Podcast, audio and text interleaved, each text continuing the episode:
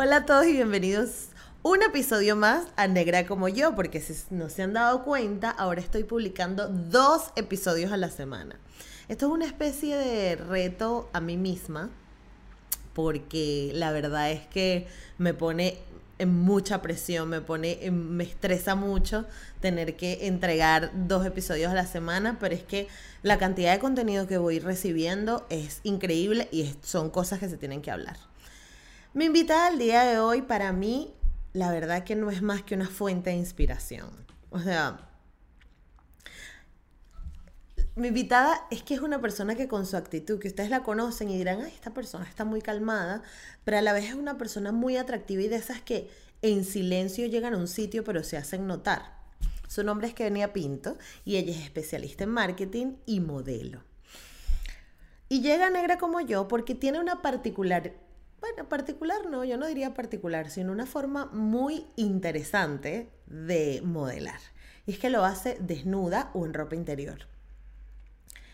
Esto a mí me causó demasiada curiosidad porque en una mujer negra, normalmente, y latinoamericana, y además viviendo en otro país, solemos no, no desarrollar este tipo de, seguridad, ¿no? Y, de, de, andar con este pie de plomo siempre ante, ante cualquier situación. Y Kenia es esa persona, y yo quería saber cómo ella lograba eso, cómo, cómo podía ser tan, tan interesante y mantenerse y mostrar su cuerpo y cómo lo gestionaba.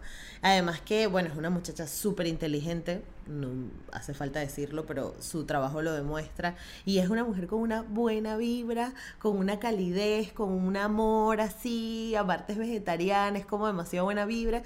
Así que este, yo estoy súper honrada de haberla conocido. Y además yo me interesaba saber qué se siente, ¿no? Porque, porque dentro de todo este descubrimiento como mujer que he estado teniendo en negra como yo, me parece demasiado curioso interesante el, empoderamiento, ¿no? Que aunque no, me gusta, te genera como una seguridad. Esa palabra no está, ya no está tan de moda, pero sí, o sea, te empodera estar desnuda o, o frente a una cámara y es una vulnerabilidad como diferente y me encantó, me encantó haber conversado con ella, me encantó haberla conocido y bueno, además es negra y tiene muchas cosas que contarnos de su historia de negritud en Venezuela. Ella ahora reside en Argentina eh, y bueno, eh, les presento a Kenia Pinto. Disfrútenla. Esto es Negra como yo, una conversación sencilla y cercana donde hablaremos de negritud, de ser afrolatino, de crecimiento personal y de dónde venimos. Con la ayuda de invitados especiales te ayudaré a empoderarte, a conectar contigo, a valorar tus raíces y a inspirarte. Ven a ser negra como yo. Bienvenida Kenia a Negra como yo. Bueno, esto es una edición confinamiento de Negra como yo, porque estoy grabando cada quien desde su casa, desde su encerramiento, desde su cuarentena, etcétera, etcétera. Pero muchas gracias por estar aquí. Gracias a vos por Y quienes no conozcan a mi invitada, este, ella eh, tiene una cuenta espectacular de Instagram. Gracias. Em, sí, donde básicamente eh, se hace fotos eh, a su cuerpo, pero una cosa preciosa, como muy bucólica, muy bonita. Igual yo voy a dejar los datos de, su cuenta para que quienes quieran saber de ella la sigan. Pero lo más importante, como todos mis invitados o la mayoría de los invitados que tengo, es que es negra, es que lleva su afro espectacular, que es venezolana y que, bueno, está llevando el nombre de Venezuela en alto en Argentina. ¡Ay, qué linda esa introducción! ¿Viste? Claro, chica. Mimos, mimos en cuarentena. Mimos en cuarentena. Total. Entonces, bueno, nada, quería hablar contigo porque este podcast yo lo hago básicamente, es como una búsqueda personal también de aceptarme a mí misma, pero en esta misma búsqueda ayudo a otras o a otros. Y Entonces, es, que es, un, camino que, acompañamos, que hacemos solos, pero acompañamos a un montón de gente. Uno piensa que no, pero sí, a veces uno no lo hace intencionalmente. Pero nada, termina, terminas, nada, como sumando a gente que te acompaña y que lo acompañas incluso sin querer. Sí, exacto. Y además que me encuentro cada día más con historias increíbles de gente, ahí me pasó, yo me sentía así, este, qué bueno que toques este tema o a esta persona no la conocía, eh, etcétera, etcétera. Entonces yo creo que tú desde, desde lo que haces, desde el modelaje, desde, desde la forma como llevas tus redes sociales, eh, inspiras a muchísimas mujeres a sentirnos cómodas con el cuerpo que tenemos con nuestras curvas, con nuestras estrías, con nuestra celulitis, con el pelo que tengamos, etcétera, etcétera, porque al final eso es una mujer real. Y eso creo que es lo que me gusta de, tu cuenta de Instagram, que eres una mujer real, que haces cosas preciosas y que, y que no tienes miedo a mostrarte tal cual eres. Es, es un, era lo que te decía, es un proceso, pero al final es como, a ver, hay como un, no es que hay como hay una manera de percibir a la mujer, eh, de mostrar a la mujer en la sociedad, en las redes sociales, en, los medios de comunicación, en el cine, en la tele, que a veces nos deja, no a veces, muchas, muchas, muchas veces, nos deja por fuera. Nos deja por fuera a todas. Sea, no te digo que, que, nos deje por fuera a nosotras que somos negras, que también pero como que nos deja por fuera a todas, no hay una representación, em, valga redundancia, representativa de la mujer en los medios de comunicación, a pesar de que se ha, mm, se ha, mejorado un montón, o sea, se han mostrado muchas cosas, eh, hay muchas de nosotras que seguimos invisibilizadas. Hay muchas de nuestras cosas que, que, que, que, que no están normalizadas. O sea, como que la gente tenga celulitis. Exacto. La celulitis es un demonio. Entonces, estamos como bombardeados de eso alrededor y también el, proceso es diario, o sea, de reconocerse y no de aceptarse. Yo no, no sé si aceptarse sea la palabra.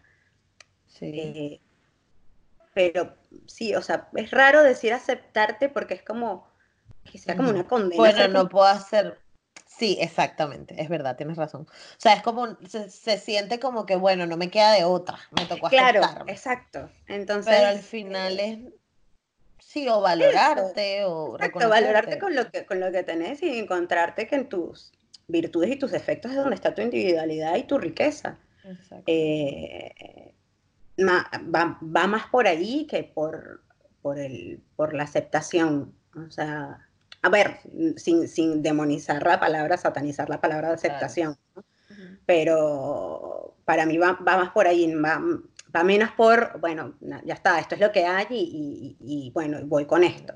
Claro, porque al final también lo tienes, si lo enfrentas así es como algo negativo al final, o sea que nunca va a haber como esa libertad plena, ¿no? Claro. Pero ¿cómo llegas a ser tú Carmen y Charol? ¿Cómo llegaste a esto? O sea... Es, como un... Eh, no, se fue dando, fueron cosas que se fueron sucediendo. A mí, el, yo soy maquilladora, maquilladora profesional, eh, no ejerzo hace un montón, pero estoy formada hace muchos años como maquilladora. Eh, todo el tema de la belleza y, y, todo eso me encantaba, me encantó siempre. Em, el tema también de una cámara también siempre me gustó. Eh, pero, ¿qué vas a hacer modelo en Venezuela midiendo 1,60, pesando 60 y tantos kilos y siendo negro y no teniendo las tetas hechas y no midiendo, no sé, teniendo dos metros de piernas, como que no, o teniendo el pelo largo hasta la cintura, liso, no, no, no era muy compatible, pues. Entonces mi lo que soy como persona, como persona no, como cuerpo, no entraba dentro de los parámetros de belleza que existen en Venezuela. Eh, entonces como que directamente eso yo lo, ni siquiera lo intenté. Sí, Pero de niña te gustaba modelar y siempre hiciste cosas. No. no, no, no. De, de, hecho, me pasa, me pasó mucho que de niña estuve como muy escondida. O sea, como que yo era la persona que no hablaba muy alto, que andaba siempre sola, o que se vestía con ropa muy grande, o como que me escondía mucho. Eh, también por el tema pelo, por ejemplo. El tema cabello en, Venezuela es como tener el cabello afro, es un pecado. Es un pecado. Es una cosa que no está bien, es una cosa que, hay, que hay que arreglar. El pelo que está mal. Exactamente. El pelo que está errado. Eh, entonces, vivir con todo eso, como que también te, te, mete en una cajita. O sea, no es fácil. Y, o sea, sabiendo que estás mal, que no estás mal. O sea, que la verdad es otra. Pero que no entras dentro del estándar, ¿no? Claro. Entonces, pasas como mucho tiempo. Por ejemplo, a mí me, hubiese encantado ser bailarina, por ejemplo. Pero la primera vez que me vestí de bailarina en un carnaval, me acuerdo que me dijeron que las bailarinas no son gordas. Entonces, ¿yo qué hice? Agarré mi trajecito de bailarina y lo metí en una caja y nunca le dije a nadie que yo quería ser bailarina. Claro. Eh, o no sé, hacía como muchas, hacía muy pocas cosas con el cuerpo porque no me sentía capaz claro. de, hacer, de, o sea, no sé, la gente gorda no es buena en voleibol, ponele. Entonces directamente yo ni siquiera me acercaba a ese ámbito. Eh, y hay como eh, muchas cosas que no hice o que ni siquiera intenté porque nada, tenía muchos prejuicios conmigo misma. Eh, entonces como que me, quedé en lo que podía hacer, con lo que estaba bien hacer. Ok. Eh, entonces maquillar estaba bien, porque no me estaba maquillando yo, estaba maquillando a alguien más. A otra. Eh, no era el spot, no estaba en el spotlight. Exacto. Y nada, resulta que acá acompañó una amiga a, Ah, todo esto en Argentina ya, ¿no? Todo esto es, no, todo lo que te conté antes fue en Venezuela. En Venezuela, ok. Claro, desde de, niña. Yo en Argentina llegué en el 2015, me quedé definitivamente en el 2015. Venía desde el 2011 una vez al año eh, de vacaciones, pero en el 2015 decido quedarme definitivamente. Y acá empiezo eh, a, decir, bueno, voy a trabajar como maquilladora, porque cuando uno llega, pues mucho no tiene, ¿no? Empiezas a hacer, a echar mano de todas tus herramientas. Y una chica me, me, pidió que la maquillara, la conocí por las redes, bla, y me pidió que la maquillara para una sesión de fotos. Y en esa sesión de fotos era un workshop de retrato, y la fotógrafa me pidió que, que, o sea, me dijo que por qué no modelaba yo para, el, próximo workshop. Okay. fue como, pero yo, ¿por qué? O sea, no tiene mucho sentido lo que estás haciendo. Es como, yo no soy modelo, yo soy maquilladora. Em, y si habré modelado, o sea, o sea, tuve un novio que en algún momento hizo un curso de fotografía y modelé para él en sus tareas y era un desastre. Claro. Eh, entonces dije, bueno, ¿qué es lo peor que puede pasar? También pasa mucho que cuando, supongo que también te pasó a ti, que cuando uno migra, como que muchos, muchas barreras se te van, se te van cayendo. como que cosas absolutamente todas. No, haría, diría, dice, bueno, aquí nadie me conoce, o sea. Claro, todas, todas y una. Si, si vas, si, si yo voy un día a modelar en la calle, a mí, yo tenía, ¿qué? Seis meses, no, tenía nueve meses en Argentina. Ok. Y decía, lo peor que puede pasar es que me veo un conocido, que no conozco a nadie, así que. Claro. ¿Qué es lo peor que puede pasar? Y esa, esa es un. Ese qué es lo peor que puede pasar es como la pregunta que ha sido el trigger para un montón de cosas. y, nada, empecé a modelar para esta chica em, en este workshop de retrato. Y de ahí dije, bueno, si a mí me hace tan feliz hacer esto, porque realmente me hizo muy feliz, ¿por qué no lo hago más? Y empecé a buscar, me empecé a proponer como, como modelo para personas que, que seguían redes, eh, personas que me gustaba el trabajo que hacían. Mucha gente me dijo que no, mucha gente me dijo que sí. O sea, hubo trabajos que directamente no funcionaron, pero yo estaba buscando lo que quería hacer. Y en ese momento era un hobby. Claro. Y nada, pero al final me abrió un montón de puertas eh, me hizo acercarme a un montón de gente y me hizo acercarme a mí misma. Claro. y desde, desde ese entonces ya, ya hacías los desnudos, ¿o no? Es que claro que lo que pasó fue que yo empecé con estas fotos y después me fui al otro extremo. O sea, empecé con estas fotos, estos workshops de retrato y después de una fue el desnudo. O sea, como que no, fui con escalas. También porque en ese momento sentía que, que, mi cuerpo no era lo que estaban buscando para una fotografía de catálogo o de moda. Como que tenía todavía muchos prejuicios con lo que era mi cuerpo. Claro. Porque además la gente siempre asume que la foto es en Naomi Campbell. Claro. Ya, para un perfume. Y la fotografía es amplísima. Claro, es, tiene un montón de, salidas. No solo es de, que, de que la fotografía para, lo, para, el, para el otro. O sea, ahí no es que no, es que hay. Todo el fotógrafo, todos los fotógrafos o fotógrafos o fotógrafas tienen un, un mensaje que dar, algo que comunicar. Eh, y su herramienta es esa. Entonces, yo lo empecé a ver como que mi herramienta era mi cuerpo. Entonces, tanto como una persona que está detrás de la cámara, su herramienta es la cámara, mi herramienta es mi cuerpo. Entonces, em, como que salté de, la fotografía que estaba haciendo a, no, sí, como que directamente fue lencería y desnudos de una. Okay. Y aparte era algo que yo quería hacer, algo que siempre quise hacer fue modelar en ropa interior, pero una modelo de ropa interior no tiene celulitis. O eso era lo que yo pensaba en mi cabeza. Entonces, lo, que yo pensaba no, lo que la sociedad y el mundo hace que uno nos enseña como imagen de una modelo. Eh, en el camino me encontré con Ana Harf, que es una fotógrafa brasilera, eh, que fue con la primera que hice Desnudo Total. Ana tiene un proyecto que se llama Proyecto Única, que buscaba eso, eh, buscar la individualidad, retratar la individualidad de la mujer. Ok.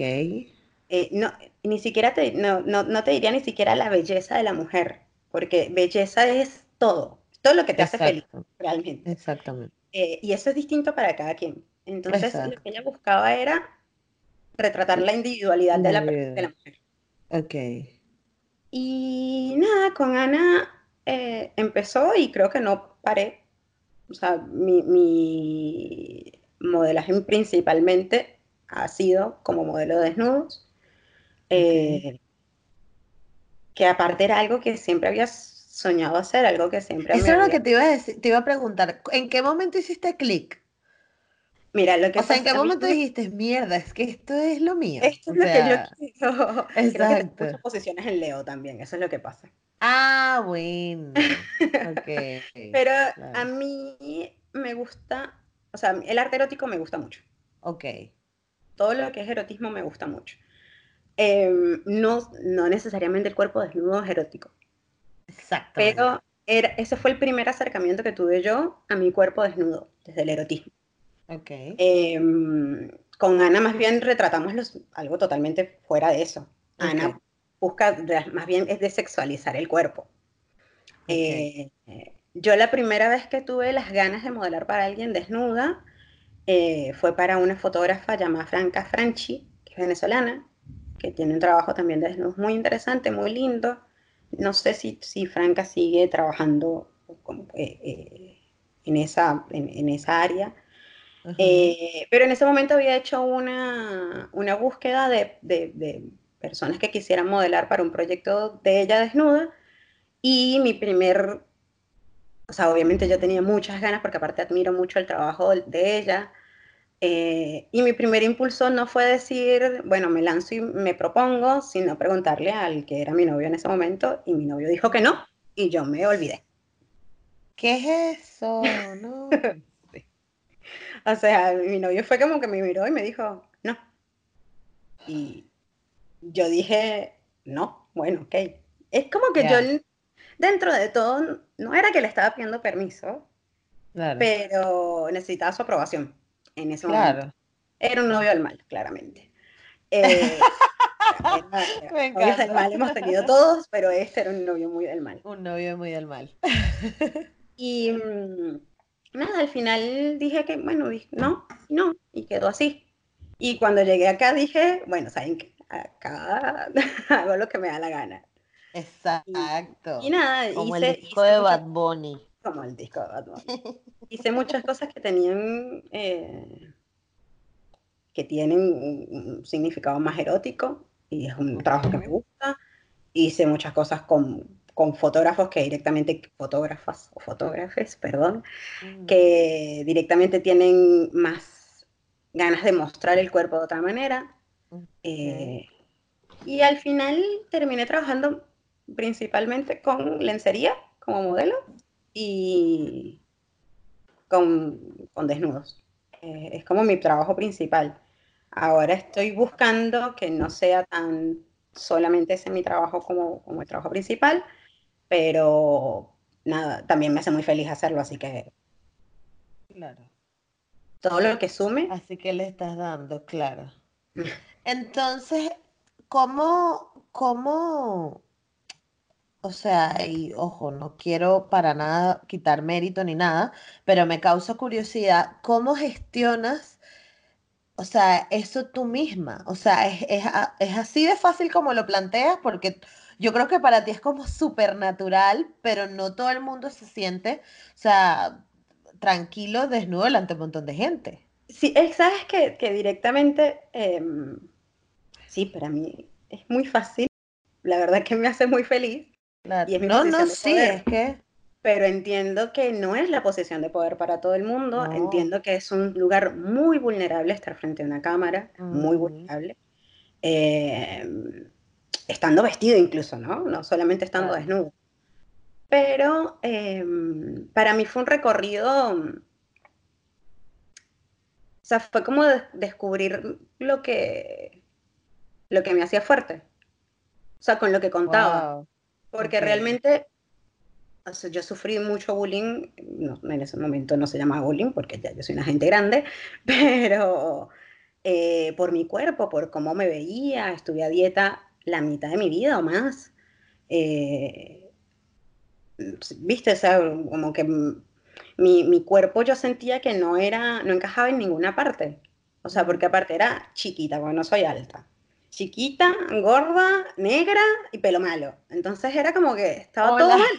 claro, Entonces uno empieza, uno se, latiguea mucho eh, porque no entra dentro de los parámetros que, que, O sea, hay una cajita y en esa cajita uno no entra y uno se siente que está mal por no entrar. No que la caja está mal, no quiere estar Exactamente. Uno quiere estar metida en esa caja. Y ya sé de todo. Porque yo no puedo. Claro, ya sé. Claro, porque yo no puedo ser parte de esa caja si yo, si, mi sueño en mi vida siempre fue ser parte de esa caja. No, y, es que ahí está todo el mundo. Se supone que lo que está ahí está bien. porque no, porque yo no puedo estar ahí, porque yo no merezco estar ahí. Claro. Además que, además que el tema con el físico, y es una cosa que siempre repito, coño, nadie elige el cuerpo que tiene. Nadie lo elige. Entonces, y siempre, y siempre por, Claro, yo, yo peleo mucho sobre todo con mis primitas adolescentes que siguen viviendo en, porque yo soy la prima intensa de la familia, ¿no? Yo soy la feminista, la fastidiosa, la que manda a reciclar a la gente, pero ¿por qué a ti te importa que tienes que, porque si esa persona no es familia tuya, a ti qué te importa, coño, porque lo estás jodiendo, o sea, ¿sabes? Yo soy la que les hablo siempre lenguaje inclusivo, todo el mundo me ve la loca, ¿no? A mí me sabe culo. La cosa es que Bien, high five. No, pero la cosa es que a mis primas, sobre todo les digo porque es muy difícil quitárselo porque yo también en algún momento lo hice. Ay, no, fulanito es feo, fulanito es fea. Marico, no te metas con alguien por su aspecto físico, porque nadie escoge estar así. Si tú, feo es alguien que sea una mala persona, eso es alguien feo, eso creo yo. eso es feo. ¿Entiendes? Alguien que, que, que, trate mal a otros, alguien que, que no sea este, no sé, que sea mezquino, etcétera, etcétera.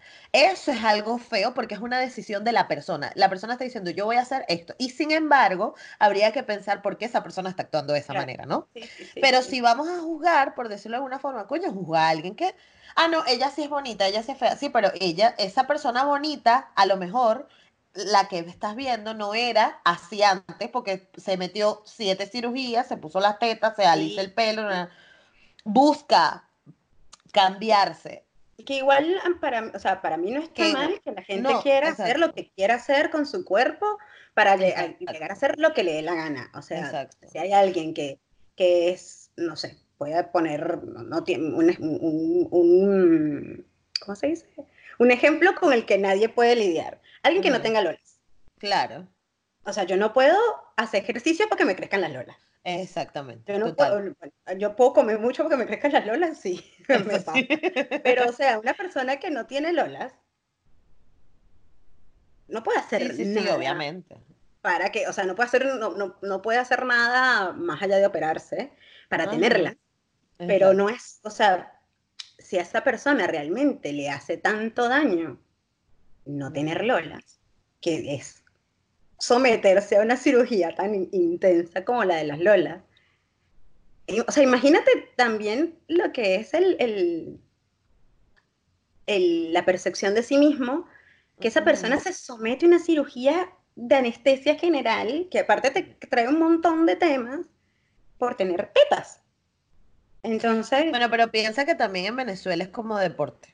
O sea, la gente, yo, sí, totalmente. yo me he quedado loca porque aquí la gente como que le tiene terror ir a un quirófano. Y en Venezuela la gente que no vale, pero yo me inyecté el cachofa, me metí por poliome, polio, polio- ¿cómo es que se llama? Las vainas Polímero. esas de las nalgas. Polímero, biopolímero, y me puse las tetas, y me quité la nariz y me puse normal. Y Normal. pero marico. Pero también porque también nosotros vivimos en una sociedad muy vanidosa. O sea, nosotros venimos de un país donde la belleza es, es un culto. Ajá. O sea, nosotros vivimos- venimos de un país donde el país se paraba, ahorita no, pero en el, país se paraba en una noche de septiembre para escoger una muchacha que era hermosa. Todas igualitas, ¿no? Todas Exacto. exactamente iguales. Pero ella era la más linda. ¿Cómo sabían cuál era Ella la más de todas, ella era la más. ¿Cómo era la más linda si todas eran exactamente iguales? Te- Midían lo mismo, pesaban lo mismo, caminaban igual, se peinaban igual, se maquillaban igual, tenían las tetas iguales porque todas las hizo el mismo cirujano. Ajá. Pero ella era la más linda. Pero Y el no se paraba alrededor de eso. Ujú. Entonces, también es pedirnos mucho a nosotras Sí, total. de querer, de- eh, o sea, pe- pedirnos rebelarnos contra eso cuando tú te despiertas, cuando tú ni siquiera te despiertas, cuando tú naces y dicen, bueno, es una niña, ¿qué es lo que dicen tus tíos? Ahí va a ser mi Venezuela. A veces me Venezuela.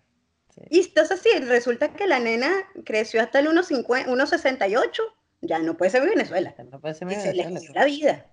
O si no tiene teta, se le jodió la vida. O si, no sé, o si es negra y tiene el pelo malo, se le Y jodió la tiene vida. pelo malo, se le jodió la vida.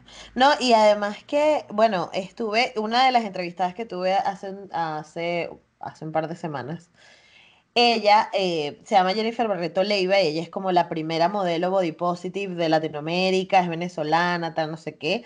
Este, y ella me cuenta, porque claro, tiene veintipico de años trabajando en el, en el tema de la belleza, eh, los cuerpos no normativos, etcétera. Y ella cuenta que el, el ser humano normal, este, una persona, no sé, de Francia, recibe, no, sí, o sea, normal quiero decir un ser ciudadano normal, Sí, de- sí, sí, que no sea de Venezuela, recibe 21 horas al día de inputs de cánones de belleza, ya sea en publicidad, mm, Claro. revistas, la televisión, todo lo que ve, ta, ta, ta, a su alrededor 21 horas.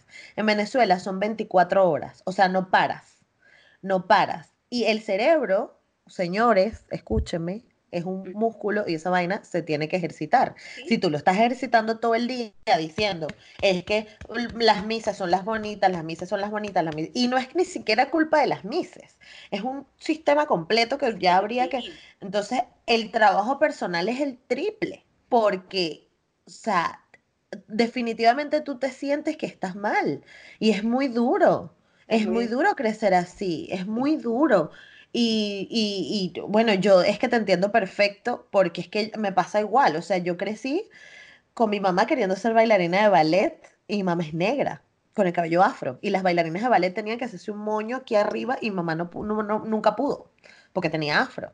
Este, eh, otra tía también que era, era la flaca de la familia, entonces ella ya tenía que ser Miss y no pudo entrar en Miss Venezuela porque era muy negra y era pobre. ¿Sabes? Entonces es como que, coño, estás todo el día luchando contra eso. Pero sí, estás, estás Siempre estás intentando, intentando, intentando, intentando, intentando y fracasando siempre Y aparte. fracasando siempre porque el problema no eres tú. Sí. Entonces es muy duro. Entonces, eso, o sea, tú como, cómo, gestionas, cómo gestionaste eso? Me fui. Grande Mike. Me fui, claro. Me fui. No, sí, posta. O sea, de verdad, eso fue lo que pasó. Porque yo durante, o sea, yo... O sea, ¿tú hasta hace cinco años o hasta el tiempo que tienes en, en Argentina, peleaste con eso siempre? A ver, yo tuve mucho tiempo también tratando de... Eh, yo soy publicista, no sé si te lo había comentado. sí, me lo eh, comentaste fuera de... yo, soy, publicista, licenciada en publicidad, con 10 años de carrera. Eh, y también dentro de la carrera incluso ves eso. O sea, ves el que... Primero hay como cosas que o sea, obviamente no te la enseñan en la carrera, pero hay cosas que ves y que sabes dentro de la, dentro de la publicidad, que es, es un medio de crearte inseguridades. Totalmente. Claro, porque tienes que crearle la necesidad al cliente, ¿no? Una inseguridad o una necesidad para yo poder venderte algo. Exacto. Entonces, si yo te muestro, que esto está cambiando, ¿no? Pero tenía este, era como que el, el, estereotipo de belleza y de, de, estereotipo de belleza y el estereotipo de, de felicidad van de la mano. O sea, el que es lindo es feliz. el que es lindo tiene novio, el que es lindo tiene plata, el que es lindo tiene X, ¿no? Exacto. No, yo no, no, estoy diciendo que esté bien, pero es algo que te enseñan. Exacto. Eh, y eh, durante, mi, durante la carrera, esto ya iba, se, se me va a caer la cédula durísimo, pero no sé si tú te acuerdas cuando comenzó la campaña de Dove de la belleza real. Verga, no me acuerdo, pero sí, tiene tiempo La campaña comenzó, yo me acuerdo, con un, no sé si comenzó en ese momento, yo la estudié en ese momento. Eh, sacó una, una crema anticelulitis. Ajá. Y la premisa era para que una persona que está tonificada, flaca y divina y, hace ejercicio durante 80 años y no tiene un gramo de celulitis, ¿para qué carajo quiere una crema de celulitis? Exacto. Entonces, eran chicas normales, corrientes, normales, por, normal por decirlo, no era una modelo, no era una persona que pasa ocho horas al día en el gimnasio, que probaba la crema y la que quería, la que salía en el comercial era una eran no una, eran varias personas normales. No, no, me gusta tanto el término real porque también la persona que pasa ocho días en el, ocho, horas en el, en, el, en el, gimnasio también es real. No es que es un holograma. Pero de ahí comenzó como, como a hacerme a mi clic con que es verdad, ¿para qué quiere una niña de, de, de 18 años una crema antiarrugas? O sea, no tiene sentido. Y de ahí a mí me empieza a hacer como mucho ruido todo el tema de la belleza y la belleza y la belleza y la belleza. Y empecé a deconstruirlo, la igual, eh, eh, hoy justamente hablaba con una amiga y decíamos, la, de, la deconstrucción también es una construcción social. Es, eh, empecé a armar lo que yo veía como bello. O sea, lo que a mí me hacía feliz, a mí no me hacía feliz comer ensalada de lechuga cuando mi, mi mamá y mi familia estaban comiendo empanadas fritas. Claro, total. A mí no me hacía feliz hacer la dieta del yogur y del, del, cereal, del special y, y, meter, o sea, a mí no me hacía feliz estar metida en un sauna a los 15 años para estar flaca para mi graduación. a mí no me hacía feliz que me hicieran masaje y me dejaran morados. O sea, eso no me hacía feliz. Entonces, sí, la, la belleza realmente es algo que te hace feliz. Y ahí me hizo clic todo. Ahí fue como, a mí no me hace feliz estar metida en la peluquería que me estén quemando el cuero cabelludo. Eh, a mí no me hace feliz hacer esta dieta, a mí no me hace feliz. O sea, yo veo mi cuerpo tal como es en el espejo y a mí me hace feliz eso. Hay días, que no, hay días que me siento como una mierda y me siento muy mal. Y tampoco es que esto es una cosa de todos los días, sentirse maravillosa y genial. Exacto, Pero qué hay que me sienta maravillosa y divina y está bien serlo y está, está bien sentirlo. Claro. Eh, pero sí, en el momento en que me hizo clic fue cuando me fui, cuando me descubrí que era, que, que no podía seguir haciéndole tanto daño a mi cuerpo. O sea, era lo único que tenía. Cuando uno migra, tienes dos maletas y tu mano y ya.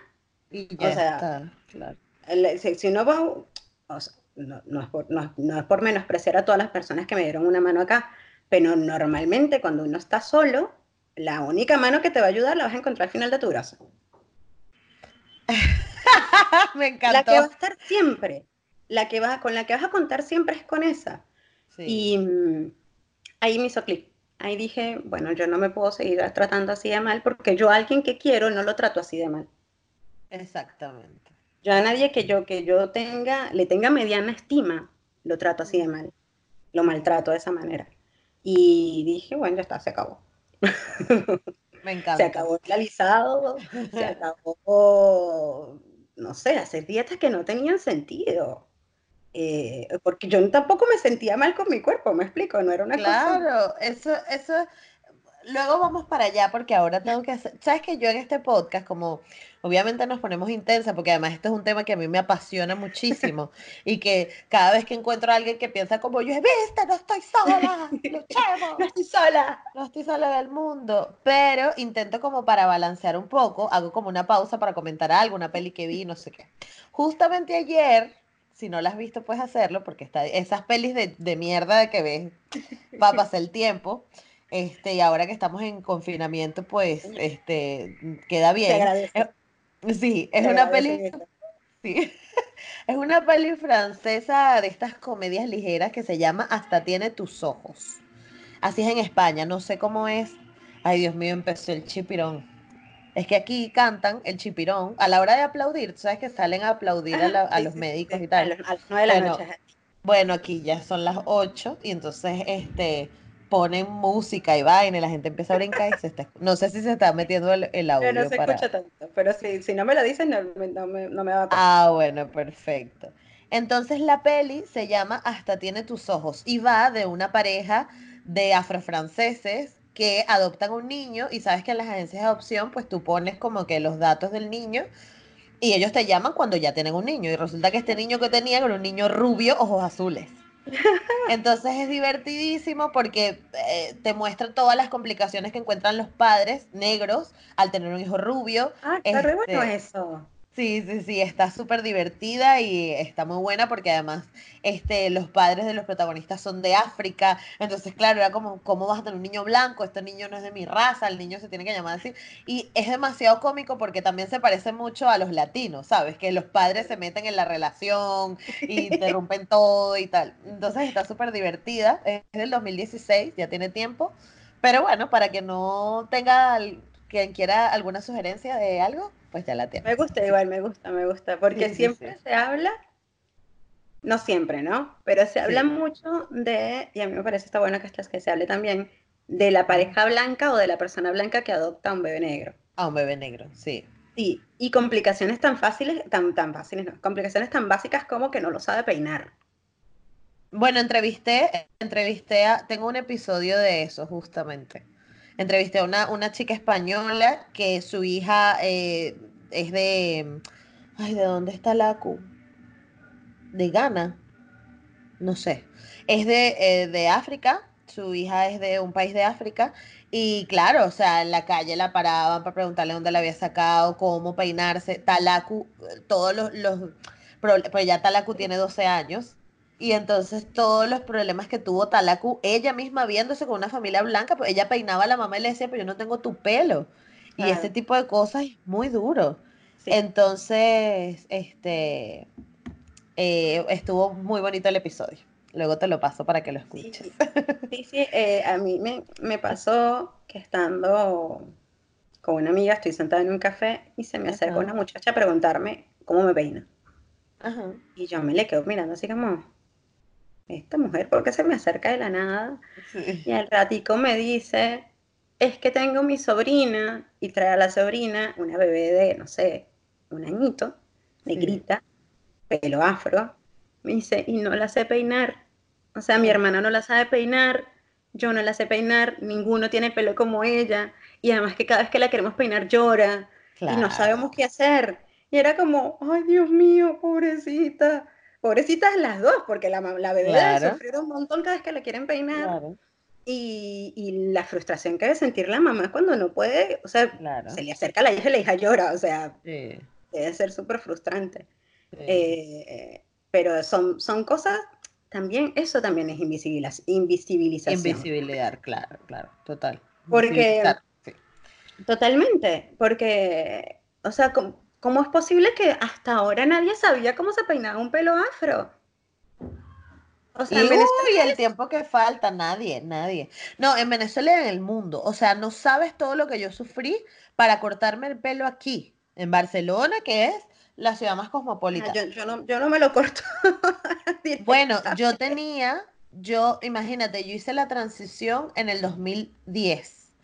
También hiciste, tenías el pelo liso antes. Yo también tenía el pelo liso antes y luego eso es el tema que vamos a tocar contigo porque también eh, es uno como de mis columnas vertebrales, sobre todo en negra como yo, pero este, a mí me pasó que yo no, sabes, yo hice mi transición en 2010, me dejé crecer mi pelo, me lo fui cortando yo, yo me lo cortaba con tijera de colegio de Punta Roma. Y ya. Pero claro, el pelo llega a un punto en que el pelo necesita cortarse para que crezca más fuerte y tal, no sé qué. Y yo quería hacerme un corte, o sea, yo quería hacerme un corte radical. Al final conocí a un barbero que su novio es africano y él le cortaba el pelo al novio. Y yo le decía, córtamelo, córtamelo como un varón porque yo quiero cortármelo bastante. Y me lo corté hace un año ya, cortico, cortico. Y fue con, fue con un hombre que en su vida tampoco había, él me decía, yo no sé qué hacer con este pelo. Yo, yo me lo desenredé bien, bien, bien y me lo llevé nada más para que él me sacara la forma, porque ese era lo otro. O sea, tú te puedes cortar tú, pero el cabello no tiene forma. No tiene forma.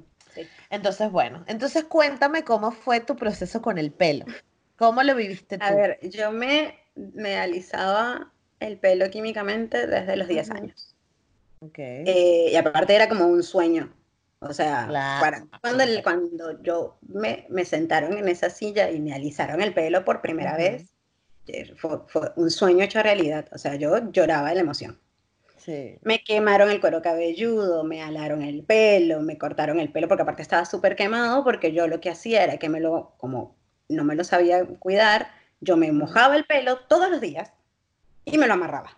O sea que yo me había podrido el pelo. Claro, ¿y tus papás? Los, ¿Cómo tienen el pelo tus papás? No, mi, mi mamá, mi papá falleció.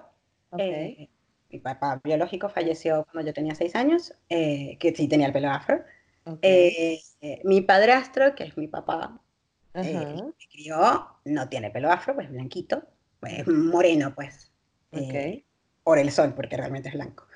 Y mi mamá tiene el pelo no tan afro como el mío, o sea, tiene como un patrón distinto, mucho más finito y se lo alisó también toda la vida. Ok.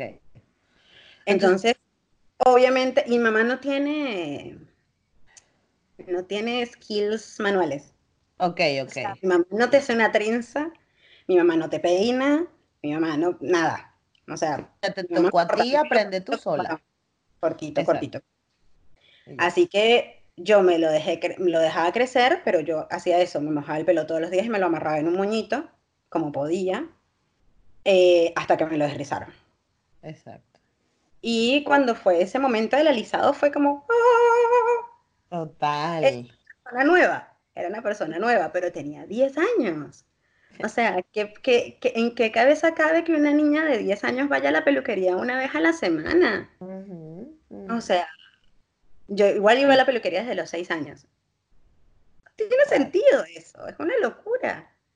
Eh, y bueno, a partir de los 10 años, era una semana, una vez a la semana la peluquería. Mm. Y estando acá en Argentina, acá en Argentina pasaron muchas cosas. En el, hace tres años fue esto. Eh, yo me hacía, me, me, hacía la queratina yo misma, me lo alisaba yo misma. Okay. Mm, con todos los, cuidados, porque a mí me, pasó de todo, me, lo, me, lo, me, me, tumbaron el pelo, eh, se me cayó, se me partió, me lo maltrataron, de todo me pasó. Encontré una peluquera hermosa y divina que me recuperó el pelo, Lina Roja se llama, por años, y cuando me vine a Argentina, ella me enseñó a hacerme la, la, queratina, me enseñó todo. Ah, bueno, brutal. Me enseñó, yo me, me hacía mi queratina, pero al segundo año de estar acá, eh, un amigo fotógrafo me dice, ¿por qué no te dejas los rulos? Y yo le digo, mm. estás loco. O sea, no tiene sentido lo que me estás diciendo. Además que no es que yo me meto a la ducha y salgo con el pelo rulo. Claro. O sea, yo me meto y sale mi pelo liso. pues son 20 años de alisado. Claro. Eh, y entonces me dice, pero, pero, pero a mí me gustaría hacerte unas fotos con tu pelo rulo. Yo, pero es imposible porque me tengo que rapar, le digo. No tiene sentido. Y le digo, ¿sabes qué? Yo, como te voy a complacer porque te quiero, voy a averiguar cómo me puedo rolar el pelo. Ok. Y vi tutoriales en YouTube, bla, bla, bla, de cómo me podía enrular el pelo liso, volverlo afro. Ok. Y encontré tutoriales, hablé con Gina, que era mi peluquera y la dueña de mi pelo hasta ese momento. sí. Eh, y le pregunté, me dijo, no le metas calor, hazlo de esta manera. Entre, entre las cosas que ella me dijo y cosas que vi en YouTube, encontré y me empecé a armar mechón por mechón con pajitas, con pitillos. Sí. Enrollándome mechón por mechón toda la cabeza. ¡Qué arrecha! Todo el día o sea, fue un sábado entero con el pelo en rulitos, en, en pajitas. O sea, era como hacerse los rollos, pero con pajitas.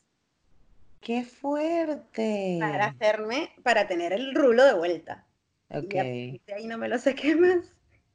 Perfecto. Ni me lo planché, ni me lo sequé, ni me lo alicé. Nada, empecé a que, em, obviamente al principio es más fácil porque la textura no es tan distinta, pero cuando el pelo va creciendo es medio un desastre. Entonces, como yo no me lo quería cortar, porque primero me da mucho miedo rapármelo, porque rapármelo era, era, volver a un montón de traumas de, niñez que no. Claro, que no quería, eh, claro. No quería, y mm, también me da un montón de miedo, pues yo no me veía el pelo rulo desde los 10 años. o sea, yo no sabía quién era con mi pelo de verdad. Y estuve nueve meses haciendo eso, enrolándome ¿Y cada cuánto lo hacías? Una vez a la semana. Qué arrecha. Bueno, mire, esto es una buena, pero es un excelente consejo porque es verdad. O sea, yo, por ejemplo, nunca, yo nunca le tuve miedo a la vergüenza ni nada. Entonces yo cuando me, yo me dejé, hice mi transición como por 10 meses, que era horrible, y luego me corté el pelo y ya me dejé ese cabello corto. pero, no todo el mundo tuve las dos texturas por 10 meses. Y lo que hacía era que en vez de ponerme pajitas, me hacía trenzas de dos. Entonces el pelo me quedaba como ahí, como una onda loca, carne como... Sí, es horrible, pero sin embargo así lo viví y luego sí me lo corté. Pero es verdad que no todo el mundo le gusta cortárselo. Y está bien tu testimonio porque no a todas nos gusta vernos con el cabello cortito y le pasa a muchas chicas que me oyen. Entonces, esta técnica del pitillo está Perdón que te pise. No, no, tranqui, tranqui. Que me pasaba que el, ver, el, pensarme sin pelo me, me, llevaba a momentos muy tristes. Exacto, sí, sí. Entonces, no era una opción para mí no, era falta, no, era, falta de valentía como tal. Era como, yo sé que si yo agarro una máquina y me rapo, esto va a ser un tobogán a la a, mierda, o sea, no va a pasar. Sí, no, no, no, exacto. Y es que eso, cada quien, cada una tenemos nuestros demonios, entonces no, por eso es que uno a veces tiene que, y yo lucho tanto, pero todo el mundo me dice, no, pero es que entonces ahora yo obligatoriamente me tengo que dejar de, de rizar el pelo. No, o sea, es una cuestión súper personal. Solo que sepas que si lo quieres hacer, tienes toda esta gama de opciones para hacerlo. y se hace de esta forma. Pero no si es un mandato. Exactamente, o sea, no necesariamente yo nací negra, no, porque el desriz existe por algo, ¿sabes? Y a las mujeres les gusta. Yo tampoco soportaba ni aguantaba un minuto más ir a desrizarme, o sea, es, por eso fue mi transición. Y siempre se los digo, es un proceso personal, es una decisión personal. No porque lo veo que lo haga fulanito, porque lo haga la otra, solo que si fulanita lo hace, ella te va a enseñar cómo se hace y, tiene un camino recorrido para que tú lo veas, pero ya. Entonces sí es verdad que eh, eh, está muy, muy buena tu opción, me gusta, porque es verdad, yo no lo había pensado para que tú veas. O sea, hacerte como... Es un trabajón.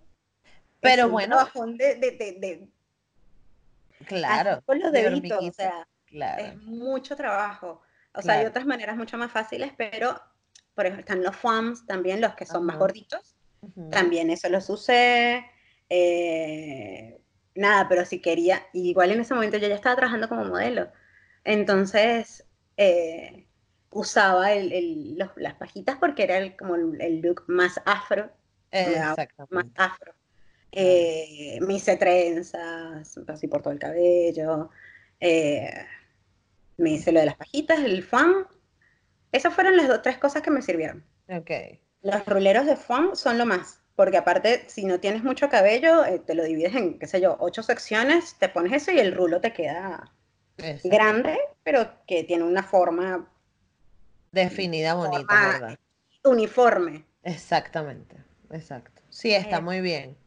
Así que excelente consejo. Y ahora, este, luego, ¿qué hacías? ¿Lo ibas cortando cada tanto? Eh, no, no lo corté por, o sea, sí, ahora ni me acuerdo, porque fue hace un montón. Fue hace tres años, no fue hace un montón, pero lo que hice fue hacer mantener las dos texturas, lo que iba creciendo, si yo podía, cortaba, pero también en mi casa, y después llegó un momento en que dije, ¿saben qué? Estoy obstinada.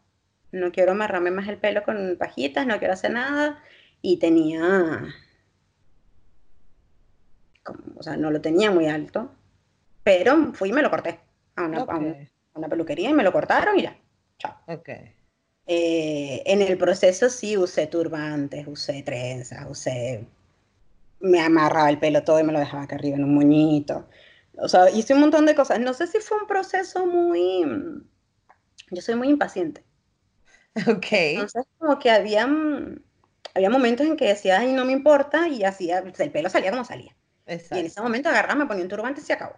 Exacto. Eh, pero llegó un momento en que ya dije, ya está, no, no quiero seguir haciendo esto, me corto y que sea como sea. Si lo tengo corto, lo tengo largo, lo tengo como lo tenga. Y al, por suerte no lo tenía tan corto como pensaba y sí era como un casquito. Pero ahorita está mucho más largo, mira. No, está bello ese pelo, larguísimo, imagínate. Sí, ha crecido un montón. Igual es primera vez que lo tengo en la vida, es primera vez que lo tengo tan largo. Qué guay. Pero porque el, yo llegué a la conclusión de que nadie crece mientras lo están maltratando. Exactamente, sí. Y mi cabello no me crecía más de acá. Imagínate. Bueno, pero es que yo, cuando justo también hablé con, con Daira Lambis, que es otro episodio, chica, pero yo estoy hoy vendiendo esos episodios. Bueno, para que la gente vaya a llegar a la tarea.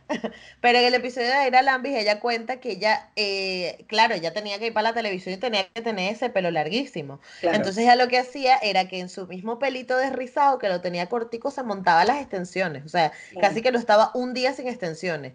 Y entonces ella decía, claro, el pelo creció como, como en un sótano, sin agua, sin luz, sin nada. Y es así. O sea, pasamos... Un... Sí.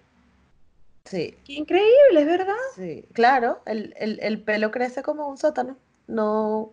Escondido.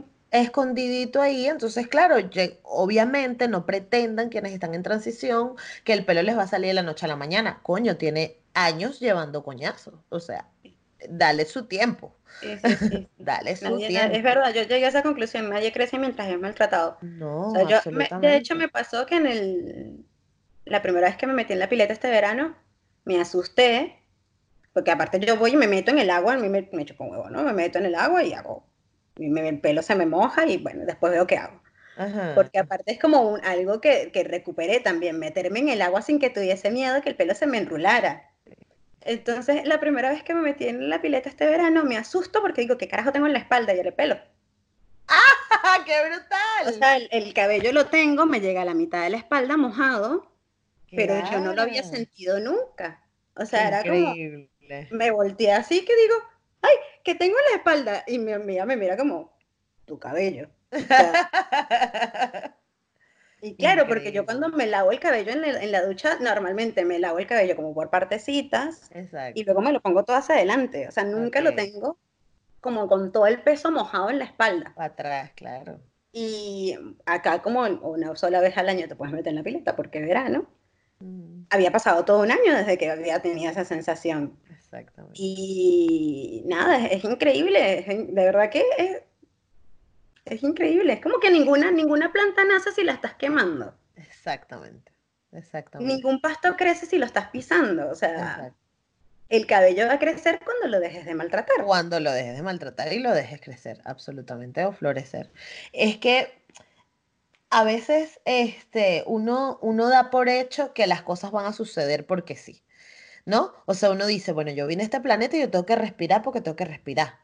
Yo tengo que, este, mi mamá me va a querer porque me parió. Coño, no, o sea, las No, relaciones las se fomentan, las cosas se construyen, todo, todo en esta vida se construye. Y, y el pelo es lo mismo. No te va a crecer de la noche a la mañana porque, coño, le estás lanzando químicos. Además que algo que no mucha gente sabe o que no se habla tanto es que los derrices la mayoría tienen formol. Así te digan, esta es la queratina brasilera de la planta, tu pelo. Esa vaina lleva formoles, conservantes, Químico. parabenos, químicos durísimos que, que quieras que no influyen en tu cuero cabelludo. Entonces, más allá de, de- de- del crecimiento, no es que le estás echando un poco de vainas al pelo. Sí, igual, a ver, a mí me pasaba, y esto Gina también se, se decía, ustedes son una vaina. Yo había veces que eh, cuando me estaban poniendo el alisado, Ajá. yo no decía que me picaba. Ay, sí, eso es Yo no decía que me picaba, yo me quedaba ahí y yo Ujú. No, yo aguantaba. aguanto, yo aguanto. aguantaba, y yo aguanto, y yo aguanto, y yo aguanto. Después pasaba meses con cráteres en el, en el cuero cabelludo porque me quemé. Y es como, eh, ella me, siempre decía, no me digan, no me di, o sea, no me engañen, no me digan que no me les está haciendo, no les está picando porque yo voy y se lo saco. Y si hay que retocarlo, se retoca. Pero no, Exacto. uno está acostumbrado a que el cabello te duela. O Claro, sea, cabello te duele, pero físicamente te duele. Y uno está acostumbrado. Eso no, no es normal. Eso es como, no sé, andar con un brazo roto y decir que es normal que te duela. Claro, No claro. importa, yo, yo soporto el dolor del brazo porque no Sí. tiene sentido eso.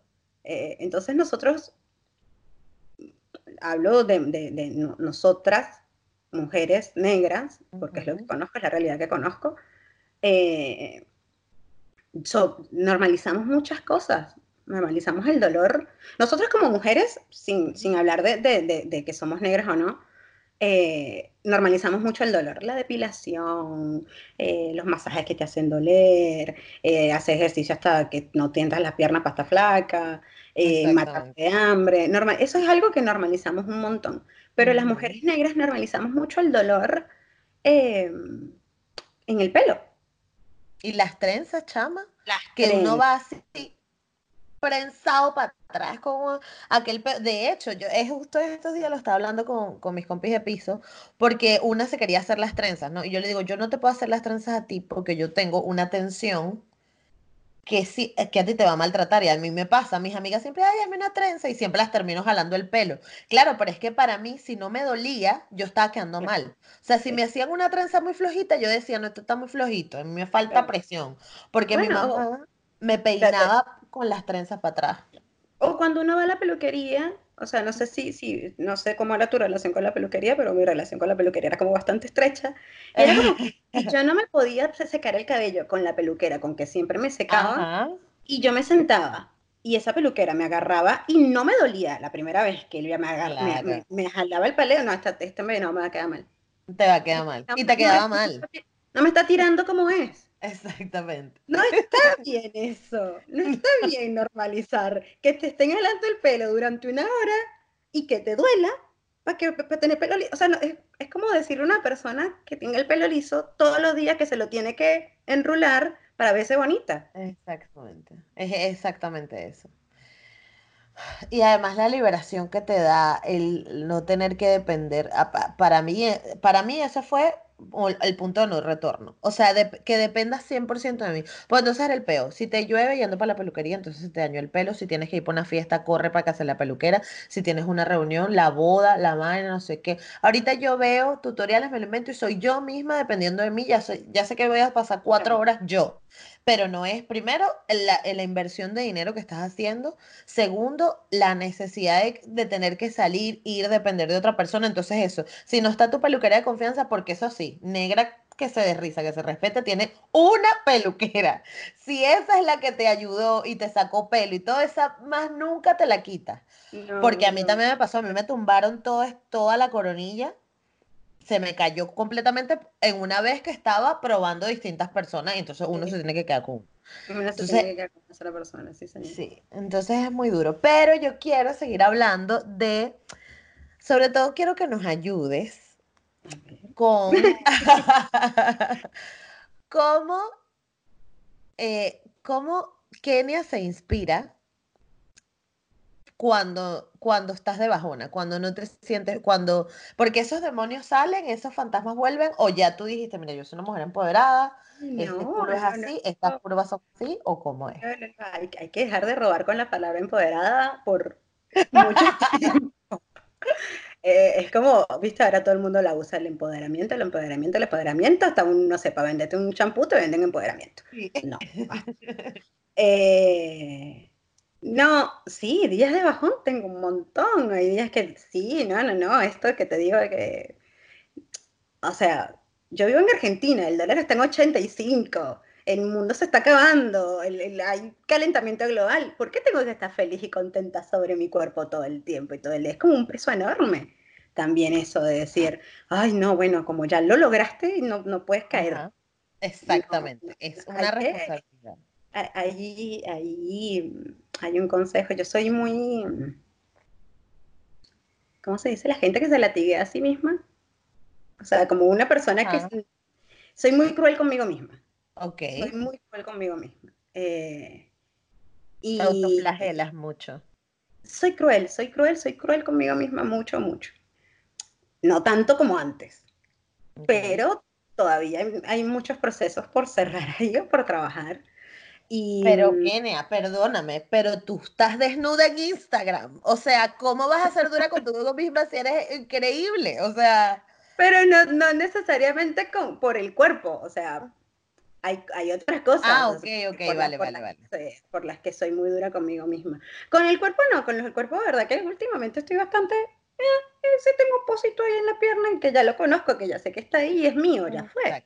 O sea, yo tengo ese posito ahí desde que tengo 15 años. ¿Qué voy a hacer? O sea, Claro. yo la única vez que no tuve ese posito fue porque dejé de comer como por seis meses y estaba hecho un fantasma era Claro. la fotografía del hambre. O sea, no. Eh, tratarse con amor. De verdad que creo que es el único consejo que, que, que, que podría dar, que es el único consejo que me, dan a- que, que me han dado a mí.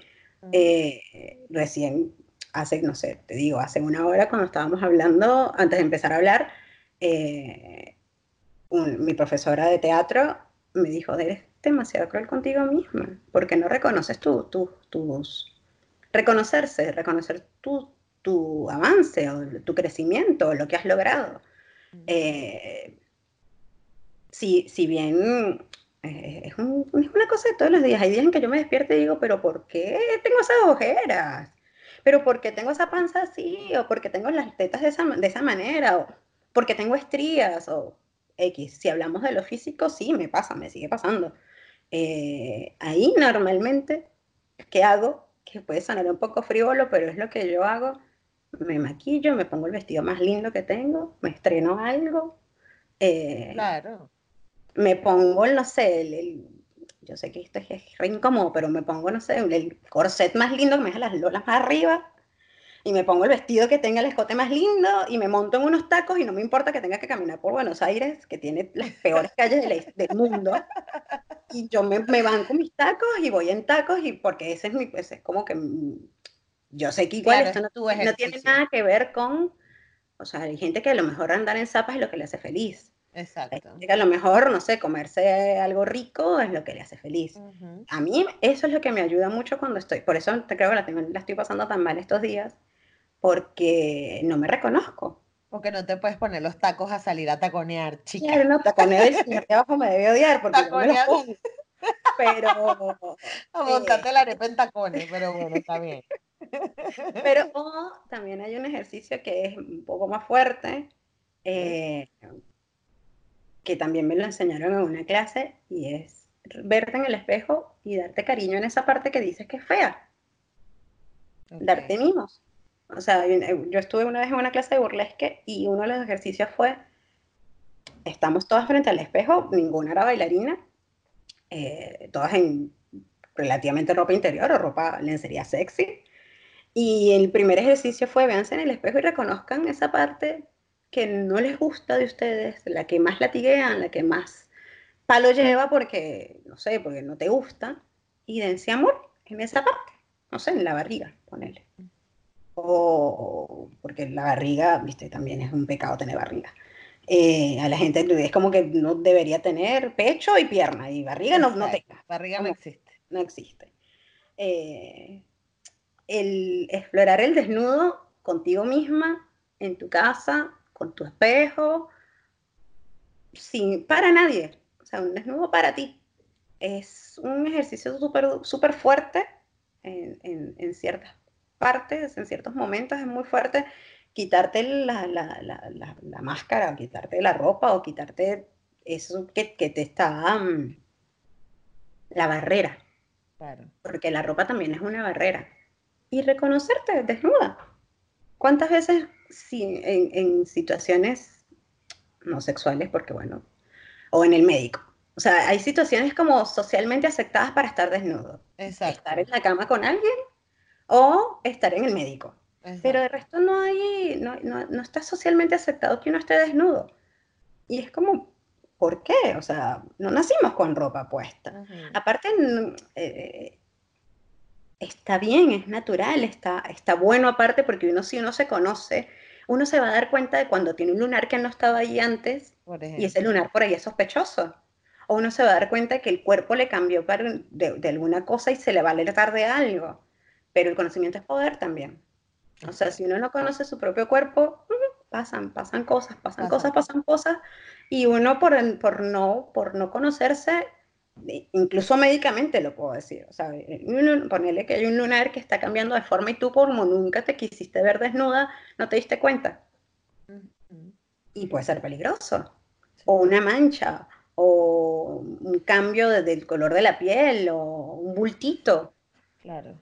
O simplemente esto te ayuda en tu, en tu aceptación, en tu, ay, ¿cómo lo dijimos? En tu reconocimiento personal.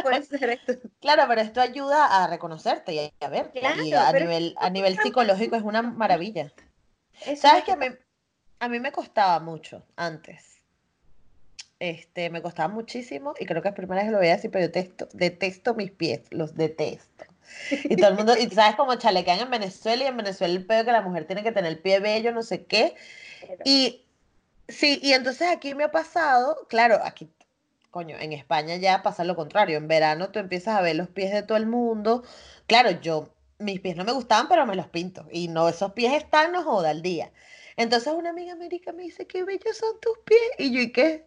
¿Qué? ¿Cómo? ¿Qué? ¿Qué? O sea, sí, son demasiado lindos. Y yo que, ok, bueno, perfecto, muchas gracias. Pero eso hizo que se rompiera el buen Entonces dije, coño, o sea, porque alguien de fuera tiene que reconocer algo que tengo que reconocerme yo. y que, que soy quien lo veo todos los días. Es lo que te decía también, uno no puede amar a alguien que no conoce.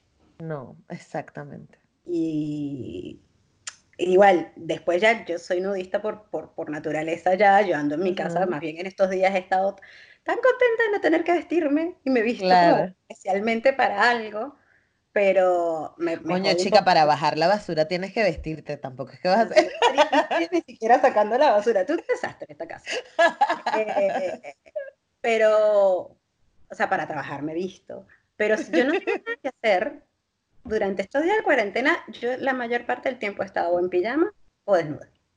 No, no, no, hay cosas que no les recomiendo que hagan desnudas como cocinar porque te puedes quemar. Ya me pasó. Lo hice por experiencia propia. Ya me pasó y tuve una, una, una, una, quemada con una costrica que era muy difícil de explicar en una lola. Porque decía que... ¿Qué pasó ahí? ¿Qué sucedió? Eh, era complicado. Pero, pero de verdad, amigarse con el cuerpo te ayuda un montón. Incluso esos días de bajón reconocerte es difícil, ¿eh? No te digo que sea lo más fácil del mundo agarrar el espejo y mirarte en el espejo y decir, bueno, esta soy yo. Y, y, amarte como, como mandato me parece una ridiculez también. Eh, te digo, eh, eh, es un... Hay que tratarse con amor, pero no, no hacerlo como un mandato. No es que el, amor a veces también es una trampa. Sí, sí, sí, sí, total. Entonces, o eh, a mí me, saca mucho de quicio la mina súper hegemónica, la mina, la chica súper hegemónica en Instagram, que yo no digo que esa gente no tenga demonios, debe tenerlos, pero coño, es como muy fácil mandar a otro a que se ame siendo tan hegemónico, mi amor. Es como re, sencillo. Oye, ámate, ámate un montón tal como eres. Aparte es como a los coñazos, como porque sí. Porque sí. Y no, no, no sé si sí, por aquí Claro, y que no, no es de la noche a la mañana tampoco, es un trabajo, es dura, pero yo creo que hay que hacerlo, porque es que si no, no vas a estar cómodo en ningún momento. Entonces, Igual las que el, pue- los que el- puedan ir a terapia, que vayan a terapia, los que puedan terapia es una muy ayuda. buena, quiero decir. Terapia es Yo, la mejor, yo número estoy uno, en el, en el país, creo que de de Latinoamérica, terapias. más la gente va al psicólogo y es re normal y es hermosa, eso me parece que está buenísimo. Es como muy normal que yo al principio sentía como mucho pudor de decir que tenía terapia. Y Ajá, acá es como tan normal, es como que, ah, no, el lunes me voy temprano porque tengo terapia. Re normal. Que sí. debería ser re normal, porque aparte está bien. Exactamente. Eh, Yo, y creo que hay gente que le da más vergüenza decir que va al psicólogo, que va al ginecólogo, o que va al urólogo, ah, no, que no, no, aquí a veces los juanetes. Claro, por eso. En Argentina no te sufren de eso, aquí Exacto. la gente va al psicólogo y es como genial y está todo bien, así que esto está bien por Argentina. Y lo otro que sí te puedo Ajá, decir que, sí que podemos hacer cuando tenemos esos días de mierda es hacer cosas que nos gustan. exacto. O sea, mm, si uno quiere agasajar a alguien, uno tiene un amigo que está triste, Ujú, no lo va a agarrar a coñazo. Uno tiene un amigo que está triste, va y, y le compra un helado, o va y le hace la comida, o va y le arregla la cama, o va y, y lo acompaña. Porque si eso lo podemos hacer con otras personas que queremos, no lo podemos hacer con nosotros. Así es. Así que bueno, ahí van. Sí. Van esos varios tips. Claro, no, imagínate, aquí diste de todo. Yo, la última pregunta que te tengo, y eh, pues espero que no te vaya a ofender, pero más o menos como cuánto, no, mentira, eso era broma, era broma.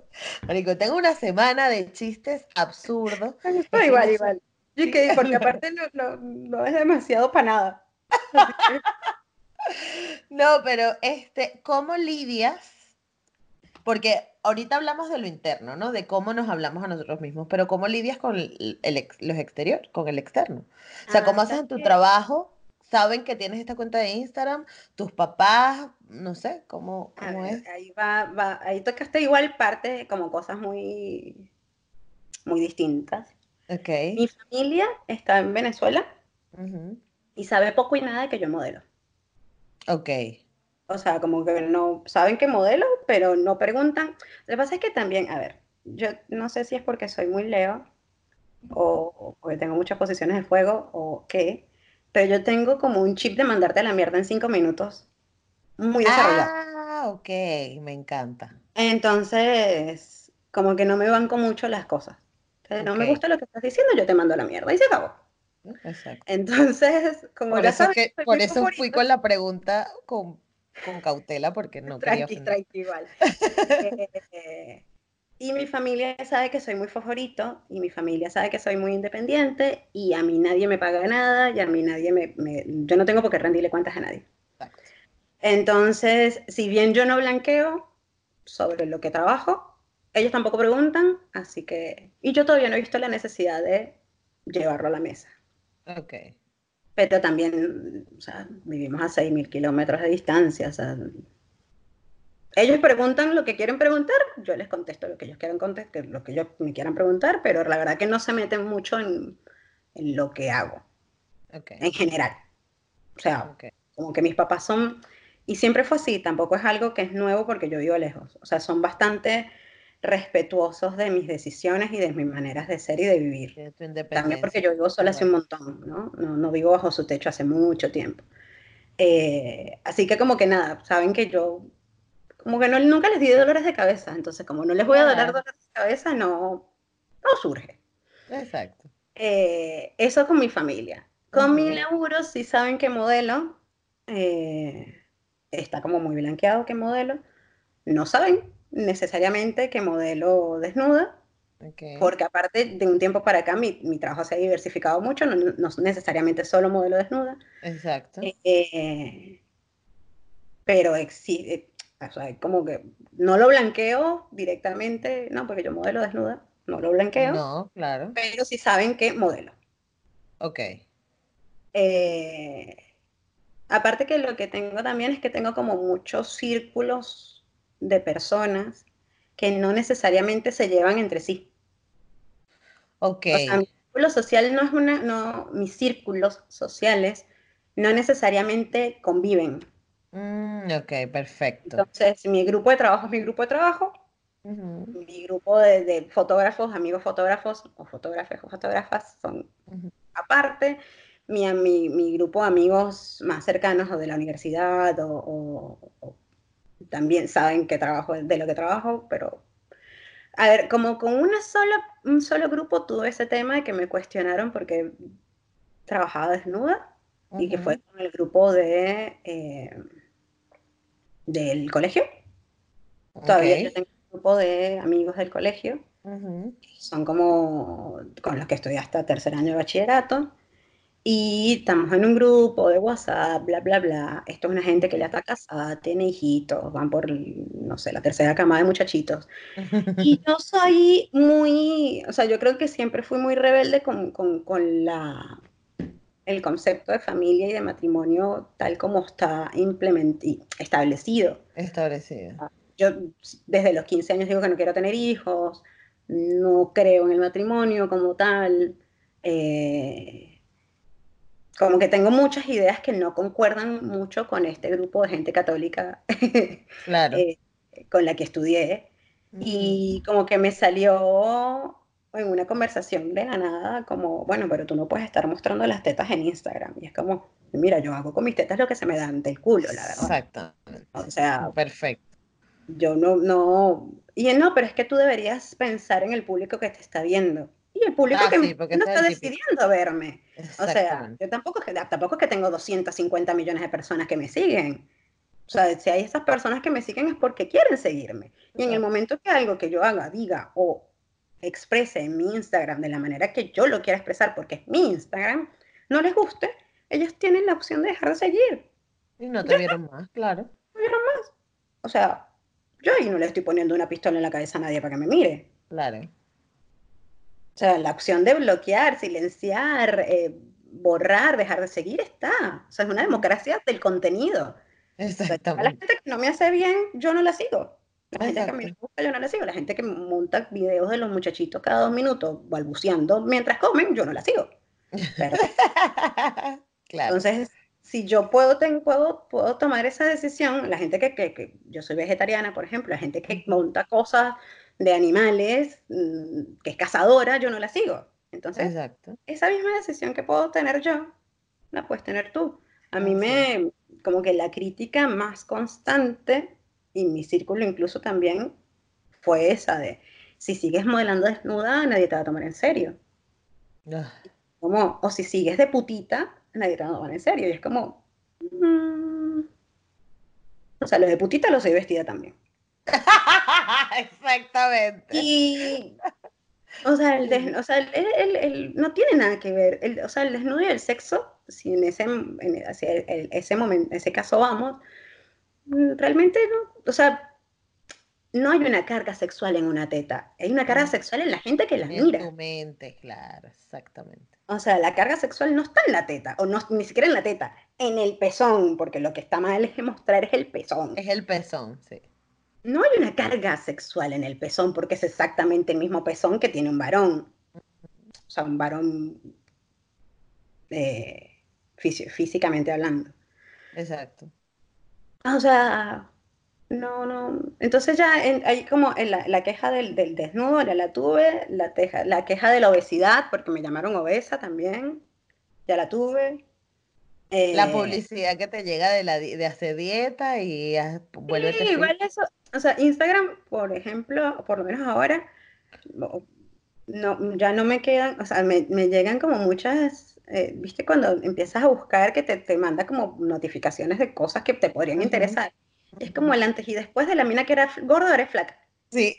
No, me interesa, o sea, ¿por qué no, por qué no antes después la mina que antes estaba triste ahora está feliz? Eso sí puede ser, eso sí me interesa. ¿Qué hizo esa persona que antes estaba deprimida, triste, devastada, para ahora ser, estar contenta, estar feliz? Eso me interesa más de que porque ahora antes era gorda y ahora eres flaca.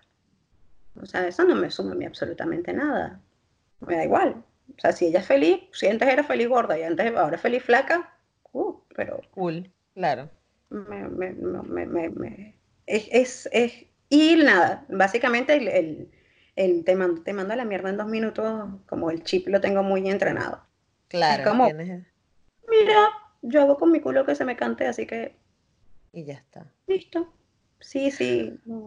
Bueno, y para las personas que tengan una mente más amplia, yo los invito a ver la cuenta porque es demasiado bella y es demasiado...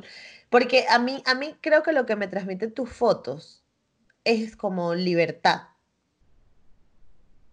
en el sentido de la palabra. O sea, ¿sabes? Primero eso, o sea, no tener la carga sexual, no tener... Y sí, y, y libertad también porque tú eres libre al mostrar tu cuerpo tal cual como es, en una azotea, con la ropa que te gusta. Esa libertad que tú transmites como, como mujer es lo que me parece bonita. Y, y bueno, no sé, está brutal. Así Hay un concepto, hay un, hay una entrevista que le hicieron una vez a Nina Simón, ajá, referente importante, eh, que Nina Simón decía Una que, gran madre. que la, la libertad para ella era no, no sentir miedo. Exactamente. Y nada, que para mí ese es, es el único, es el único eh, factor determinante de que te dice si eres libre o no.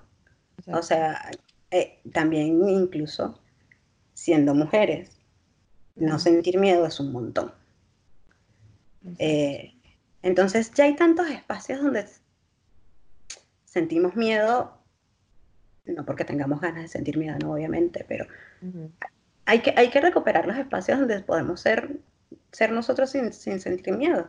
Hay que hacer, apropiarnos de esos espacios donde, donde no, donde no, o sea, obviamente no, no voy a decir que en Instagram la gente no te juzga y no sientes miedo por publicar algo, porque sí, pero creo que también está un poco ese, ese mm, libre albedrío y saber cómo usarlo también, Exacto. ¿no? Saber, saber qué, qué, qué, qué, qué hacer con esa libertad, con ese no tener miedo.